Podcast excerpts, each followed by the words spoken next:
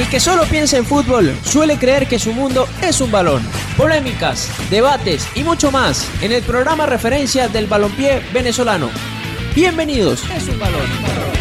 Y tenemos conectado con nosotros para hablar también de otro partido importante. En este caso, hablamos del partido de Monagas contra Hermanos Colmenares. Ayer hablamos con Juan Camilo Zapata de Hermanos Colmenares. Hoy tenemos el gusto de conversar con Nicolás Caprio, jugador de Monagas, Sport Club, arquero. Eh, Nicolás, qué placer saludarte. Bienvenido al Mundo es un Balón.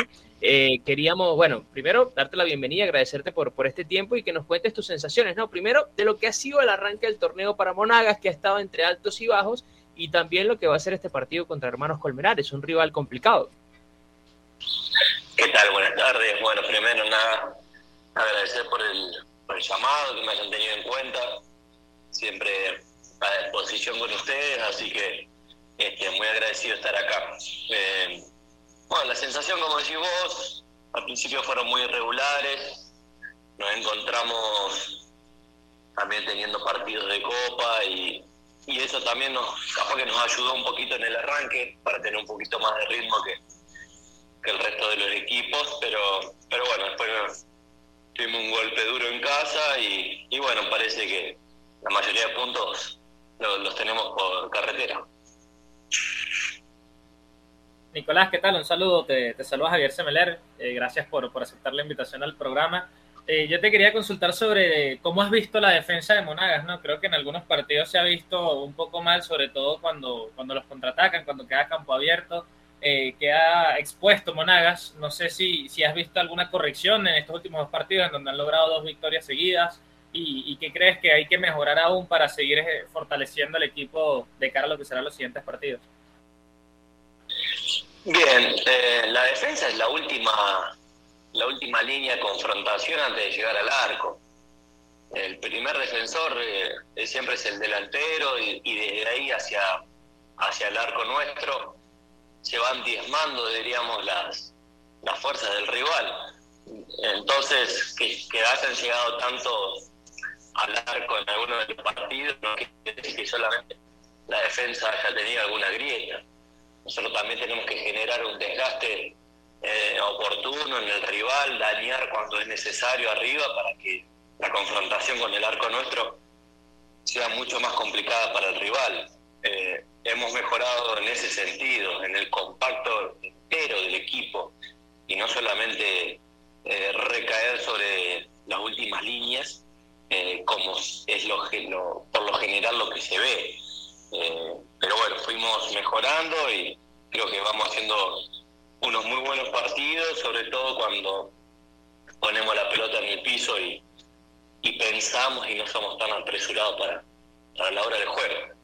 Ay, perdón, me quedé muteado. Estamos conversando con el arquero de Monagas Sport Club, Nicolás Caprio, conversando con nosotros.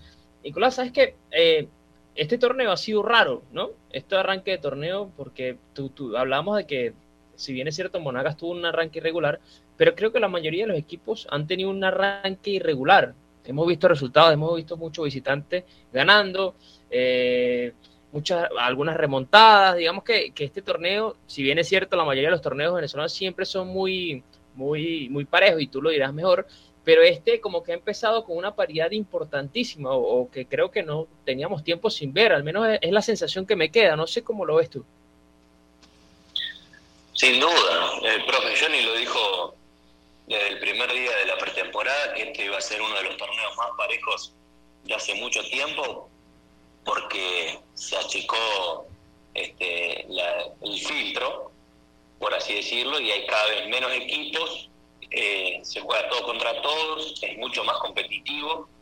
Eh, entonces, bueno, la cuestión de, de saber en dónde recaudar puntos, donde sacar los mejores resultados y, eso es lo que está presentando el torneo. No creo que ningún equipo por el momento se vaya a despegar de puntos ni hacia arriba ni hacia abajo.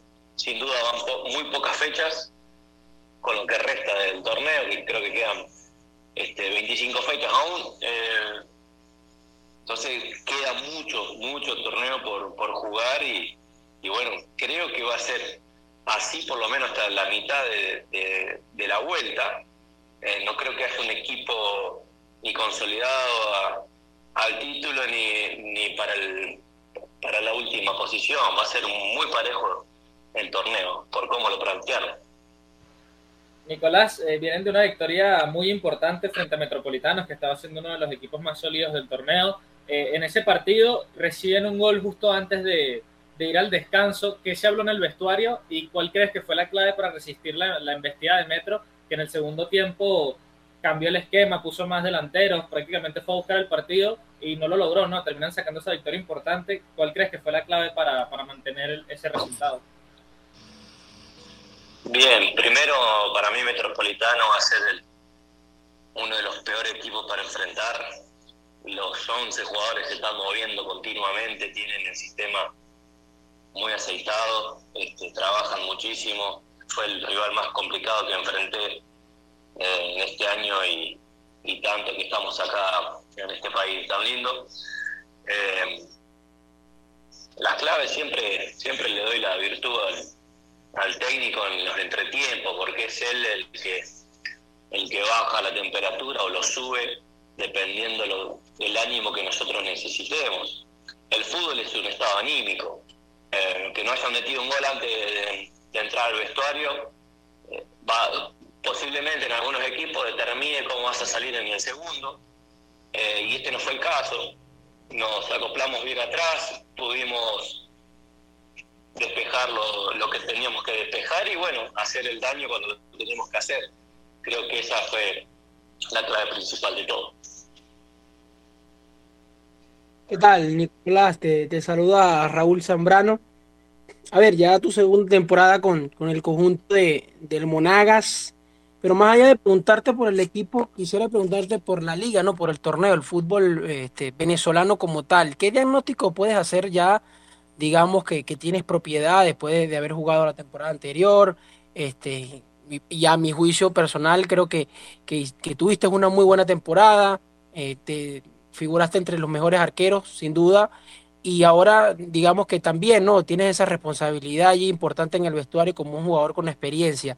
Este, ¿qué, qué diagnóstico puedes hacer del nivel de la Liga Fútbol y, y, qué has, digamos, este, añadido a tu juego? que, te haya dejado el, fútbol nacional hasta ahora? Bueno, primero hay que destacar la calidad del jugador venezolano. Eh, no, es, no es menor que ningún jugador de, Argentina, de Uruguay, eh, de Brasil, la verdad. Sin duda, cuando yo miro las juveniles, están al mismo nivel, eh, están creciendo muchísimo, los chicos la verdad que es impresionante mirar la calidad de talento que tienen. Nada más que nosotros nacemos y en, y, en el hospital tenemos una pelota al lado. O sea, está tu madre, tu padre y hay un balón al, lado tuyo. Y tenés dos horas de nacido. Eh, esa capaz es la diferencia. Mamamos el fútbol de muy chiquito y tenemos otros conceptos por ahí de lo que significa para nosotros salir a una cancha y así también los profesores y los entrenadores son muy exigentes, muy exigentes y hay cuestiones tácticas sobre todo que arrastran desde las juveniles que, que cuesta por ahí incorporarlas en primera división, que es por ahí las fallas que ha tenido el, fútbol venezolano, que, que son para el argentino son muy básicas, pero el talento es impresionante, es algo a destacar en todo, en todo sentido. O sea, hoy entra un juvenil en cualquier equipo y la verdad es que no es entona, juega muy bien, es más, hasta veces juega muchísimo mejor que, que los grandes. Y eso es algo para destacar enormemente, la calidad de jugadores que hay en el fútbol venezolano. Y esto está creciendo cada vez más y los clubes se están profesionalizando muchísimo más. Y eso para nosotros es algo muy bueno porque nosotros como extranjeros venimos acá a hacer este, aportar nuestra cuotita, a, seguir trabajando, a formarnos y la verdad que el fútbol venezolano nos enriquece mucho por ese sentido. Claro, muy bien. ¿Sabes qué? Eh, tomando un poquito tu, tu respuesta, Nicolás, hay algo que me llama la atención y que nosotros hemos conversado muchas veces en el programa y, es una, a ver, bien dices que, que hay mucho talento en, el futbolista venezolano que digamos que tiene que ajustar el tema táctico que, que, es una verdad. Pero además hay algo que, que pasa mucho, no sé cómo lo ves tú, que a veces el jugador venezolano, los equipos venezolanos, la Vinotinto en general también, cuando los escenarios del partido son negativos, es decir, cuando te anotan un gol en Copa Libertadores, en Copa Sudamericana, ustedes lo vieron recientemente, es como que el equipo cae, ¿no? En un bache, como un bache que casi que es casi imposible de levantar, ¿no? Yo, yo creo que también esa podría ser una, digamos, un punto, una oportunidad de mejora, ¿no? Que tiene el futbolista venezolano y los equipos venezolanos también de cara al futuro, porque creo que eso nos está faltando y a diferencia por lo menos los argentinos que yo creo que lo manejan muy bien y tú lo dirás un poquito mejor. Bueno, es algo que no estoy muy, orgulloso de mi país, pero nosotros los futbolistas no, nos forman a, base de presión, de, de, insistencia, de amenazas. Eh, lo que es la barra brava en Argentina es no importa la categoría, no importa si estás en quinta, en cuarta, en tercera, en segunda o en primera división. Eh, hay muchas amenazas dentro del fútbol, hay presiones que, que si no ganan hay bala para todos, que no van a salir, que le rajan los carros, que van, te golpean tu, tu casa cuando, cuando los resultados no, no acompañan. Eh, no es algo de lo que esté orgulloso, te repito, pero eso no ha formado de, en la cabeza para tener cierta tolerancia a los resultados negativos, a las presiones, a sacar las herramientas que uno tenga dentro para confrontar la situación, por este caso, como decís vos, eh, de una derrota o de ir en el marcador abajo, eh, uno tiene que sacar mentalmente, físicamente, cualquier cosa, cualquier herramienta para afrontar el resultado y sacar lo mejor de, del encuentro, pero, pero creo que fue a base de presión. Debe haber otros métodos, sin duda, más sanos. Eh, espero que lo haya.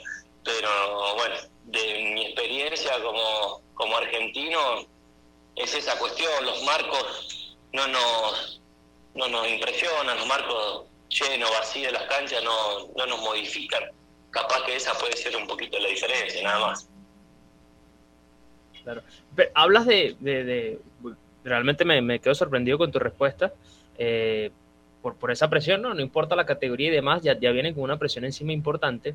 Eh, ¿Cómo tú podrías, o, digamos, eh, tú con esa experiencia, ¿no? Y, entiendo esto que pasaste, que de alguna forma pudiera ser, no sé si traumático, pero, pero complicado, ¿Cómo lo compartes con, con, los chicos, ¿no? Venezolanos, digamos, con el equipo como Nagas, con, eh, por ejemplo, no sé, David Martínez, La Joya, que son jugadores que están en crecimiento, o los demás del grupo que por ahí eh, eh, a veces se les complica manejar los diferentes escenarios, ¿no? Bueno, pero justamente por eso las combinaciones de edades son, de, edad y de experiencia también son fundamentales para el formado de un plantel no, no porque uno esté viejo o el otro, este, es todo forma, diríamos, la, lo que es el grupo. Si el, si el grupo tira para un mismo lado, no importa quién esté dentro de la cancha, si los referentes están firmes, este, es como que lo que sostienen el barco, diríamos. Si el técnico está firme, es lo que sostiene el barco. No importa si el, si el chamo eh, se metió un gol en contra, lo que sea si los referentes no se modifican emotivamente y ven una templanza ahí, el chamo se contagia. El fútbol es, como te repito, es un estado de ánimo y, se contagia como, o sea, como la electricidad. Vos tocas a otro y lo vas transmitiendo. El estado de ánimo dentro de una cancha se transmite y justamente los, los referentes, los que tienen más experiencia, están justamente para eso. A algunos les puede gustar, como te repito, que es más lento, que, que que ya no se puede mover, que no, importa, porque te cumple otra función dentro de la cancha. Eso es lo importante de claro. Claro, muy bien. Eh, bueno, ya para, para ir cerrando y bueno, agradeciéndote, Nicolás, por, por, estos minutos, yo, yo, quería cerrar con una pregunta. Eh, desde tu perspectiva, ¿para qué está este Monagas este año? Porque, a ver, el año pasado veíamos un Monagas que podría estar, eh, que podría estar, llegar fácilmente a la final y por qué no llevársela, pero después ese partido contra la Guaira eh, bueno, lo dejó fuera, ¿no? Pero, pero a ver, ¿cuál es la evaluación que tú haces y la aspiración que crees que puede tener este Monagas en esta temporada 2022? Eh, no sé Monagas porque, te digo, yo soy parte del plantel, pero cada vez que yo entro a un club, eh, me pongo los objetivos más altos que tiene el club. o sea, ¿cuál es el principal objetivo del club? Eh, internacional y, y, claro, campeón, listo. Para mí es ser campeón, o sea, no hay otra cuestión. Sos candidato, no sos candidato, no sé, yo vengo a ser campeón acá. Vengo a ser el mejor portero de, de Venezuela, el de la valla menos vencida, porque para mí esos son los objetivos, porque si no, eh, sería como una persona hasta mediocre con, con decir, bueno, vamos a ver para qué estamos. No, no, personalidad es decir, mira, yo estoy para lo mejor y sé que mi compañero también están para lo mejor que, el club tenga, los objetivos los mejores. Bueno, para eso va a estar Monada, para los mejores objetivos que tenga este año la Liga Super. Nico, gracias, gracias de verdad por tu tiempo, de verdad qué placer poder conversar, una charla de verdad muy enriquecedora y de verdad te agradecemos enormemente los minutos y, todo el éxito del mundo en esta temporada. Bueno, muchísimas gracias por llamar nuevamente y bendiciones para todos. Los equipos se enfilan hacia los vestuarios, luego de los tres silbatazos del principal. Por hoy finaliza el partido en Radio Deporte 1590 AM. Los esperamos en una próxima ocasión con mucho más de El Mundo es un balón.